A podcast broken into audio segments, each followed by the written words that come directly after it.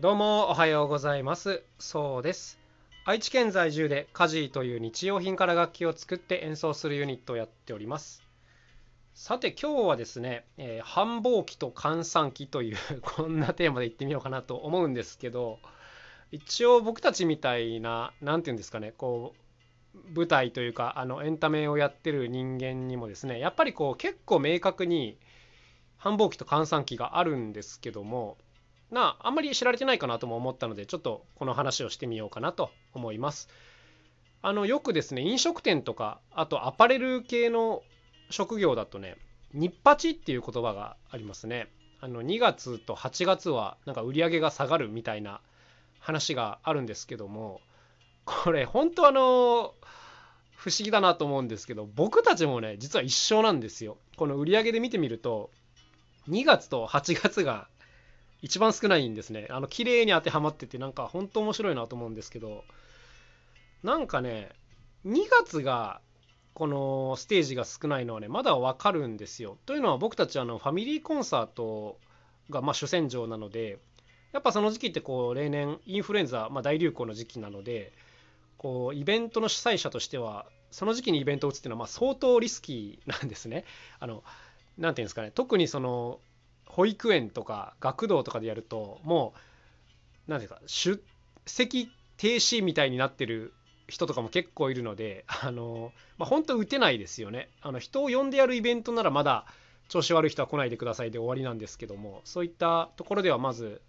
子どもたちがね見れないっていうことになっちゃいますからまあ2月になんかこう仕事が減るのはまだ理解できるんですが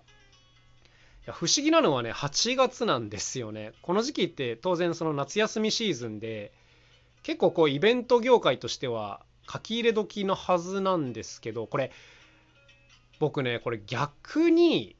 面白いことがありすぎてイベントが少ないのかなとちょっとね思ってるんですよ。いやっていうのはやっぱこの夏休みってあの旅行シーズンでもあるしもう何て言うんですかねありとあらゆるエンタメが全て集結してるシーズンじゃないですか。だからこの時期にこう例えば土日とかにイベントをやっても今度は逆にお客さんが集まらないっていうみんなねどっか遊びに行っちゃってるからこうライバルが多すぎる状態なのかなというふうにね分析してるんですけども。だからそうですね夏休みなんでこうそれこそあの学童とかに呼ばれることは結構多いんですけど何ていうんですかねこう土日のイベントに呼ばれることがまあかなり少ないですね。なんかこうテレビ系のイベントとか大きなイベントには呼ばれることはちらほらあるんですけどそうですね8月の土日になんかこうホール系でホールの自主事業系で呼ばれることっていうのはなんかめったにない気がしますねこう考えてみると。うんなんで意外とですねこのエンタメ業界も日八が結構くっきり出てるっていう、まあ、こんな感じなんですよ。で何ていうんですかねこの仕事やっててこう何年もやってるんでまあ大体やっぱ毎年の傾向っていうのがつかめてきましてじゃあまあ閑散期はね日八なんですけども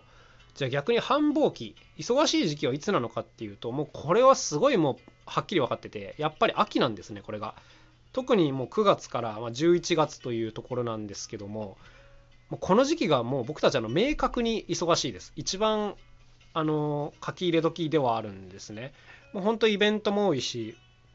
あの学校公演も多いですね。小学校中学校高校行ったりとかも多いしなんだかんだこういろんな案件が入ってきてで僕たちもこう、まあ、コロナがあって今年の前半は壊滅的でしたけどもようやくですねこのどうかな？10月くらいからか。あの仕事がだいぶ戻ってきまして特にあの10月11月っていうのはね今年はもう例年以上の忙しさになりそうな感じがあります。結構ありがたいことに本当に現場をたくさんいただいてまして。でしかもね今はあのあれなんですよ。まだやっぱとはいえコロナの気が抜けない時期でもあるんで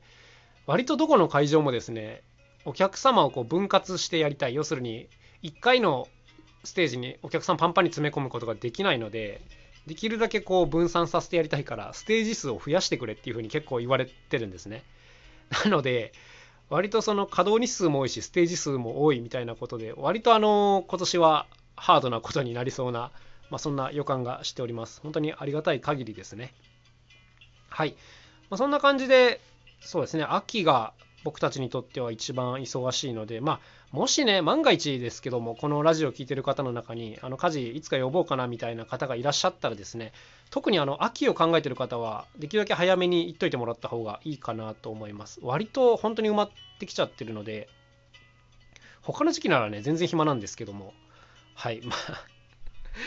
こんな感じですね。あとはどうかな。4、5、6月とかも、意外とこう、仕事が入ってきたりしますね。なんかこの辺りもね、特にあの4月なんか他にもやることあるだろうにっていう時期なんですけども、意外とあの入ってきたりします。はい。で、僕たちはなんですけども、年末年始はね、結構暇してるんですよ。うん、12月、1月はですね、なんか一見こうイベントいろいろ入りそうなんですけども、割と入らないですね、例年。なんかそんな傾向があって、だからそうですね、まあ、まとめると4、5、6、9、10、11は基本忙しい。はい。で、12、1、2と8月はまあ結構暇かなという、こんな感じのサイクルを繰り返してるというわけですね。これ、他の人もすごい聞いてみたいな。なんかみんなどうなんだろうっていうのすごい僕気になるんですけど、今度聞いてみようかな。なんかでもこういうある程度ね忙しい時期が分かってれば、まあ、それに向けてもちろん準備することができるし、まあ、例えばあのステージが多いんで僕たちだったら今あのちゃんと物販の何て言うんですかね補充というかあの作り直しを今改めてやってたりします。はい、でそうだなあとはもちろんそのスタッフが必要な場合っていうのはそのスタッフさんの手配とか、まあ、こういうのもまとめてやっちゃったりできるんでなんか繁忙期がある程度まとめて分かってるっていうのは結構楽ですね。なんかいきなりドカンと来られるとちょっとあたふたしちゃうんですけども、まあ、割とあの落ち着いて準備できるような仕事ではあるので、まあ、その辺はいいかなと思います。なんかね、コンサートに関しては、大体ですけど、こう3、4ヶ月ぐらい前に、えー、と問い合わせが来て、まあ、そこからいろんな調整をして開催するっていうことが多くて、大体あの結構ね、本当落ち着いて準備をして臨めるんですよ、大体。で、僕たちもその確認することとか、まあ、やる演奏する内容とかある程度固めてるので、まあ、全然ね落ちあなんていうんですか落ち着いてっていうと変ですけどまあまあそんなに慌てることなく臨むことができるんですがやっぱこの突発的な案件が重なると割とあのあたふたしたりしますね。あのー、まあ、例えばテレビ案件だとか、えー、とセッション案件とか、あのー、まあ、めったにないんですけども僕がドラムでくまくんがベースで呼ばれるような現場とか、まあ、こういうのが年に1回とか2回とかあったりするんですけども、まあ、こういうのがあの一ところに固まってくるとあの僕たちは割とあのパニック状態に陥るという そんな感じですね。はいまあとはとはいえねやっぱりその一般的な一般的なっていうのもおかしいですけどもあの会社勤めとかとはやっぱ全然違うのでもう死ぬほど残業したりとかあのそういうことではないですね。はい、ないですけど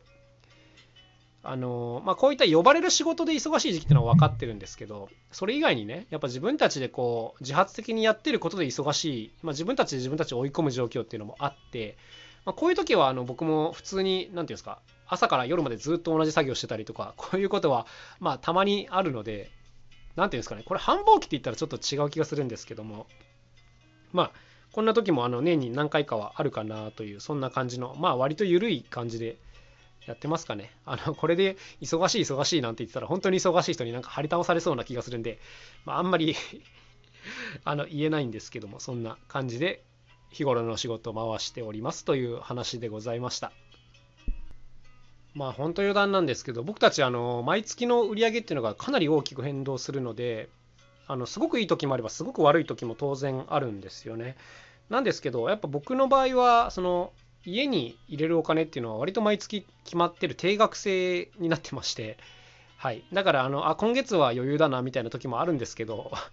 今月マジでやばい家に入れるお金がないみたいなこともあの割とあったりします。まあ、あの少しずつね、貯金とかはしているんですけども、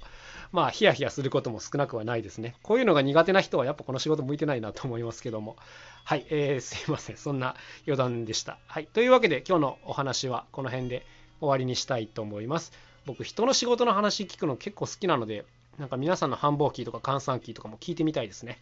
それではまた楽しい一日を過ごしてください。さようなら。また明日。カジーノそうでした。